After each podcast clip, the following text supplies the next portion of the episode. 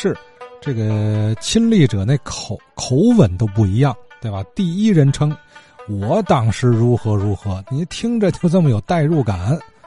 哎，八十八岁的任义庄老先生接下来回忆一段亲身经历，和昨天节目中啊刘志强先生说的那段能挂上钩。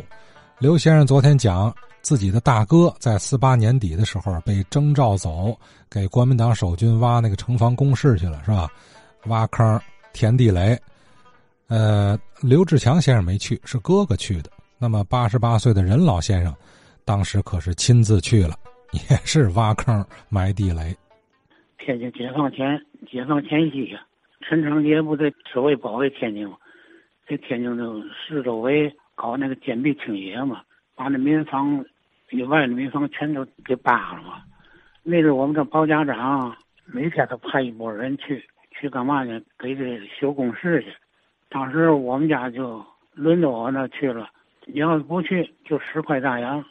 那阵那个法币都不要了，要要现大洋，十块现大洋。谁交起啊？我就去，我去了两次，就在那个北郊区护城河外挖地雷坑，冬天特别冷。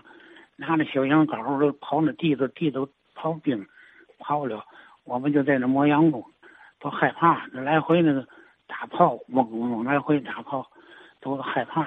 就在那挖小坑，一半天也没有没挖过一个坑。后来这国民党官长来说，跟我们带队的官长说：“你们不挖成这坑，不让你回家。”完这就央着他了。哎呀，不行，太冷了，跑不动啊，怎么怎么样？哎，正说着之间啊。哎，那都下午四五点钟了，都快黑了。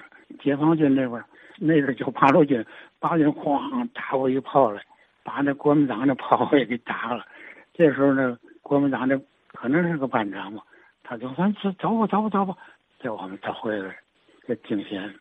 那个派那个人去了，还有那个那个粮店的派的小伙计去了，去了就去那玩意扒房子，他把房子上爬上我拿羊镐扒那房子。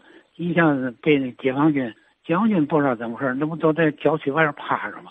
可能一打枪，打那个冷枪上，给打死了，或者就拿那个大玻璃给抬回来，就那阵特别危险，就是。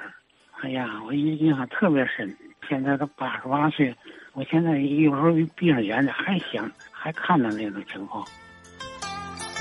好啊，最后说到天津解放这段往事了，到日子了啊，一月十四号嘛。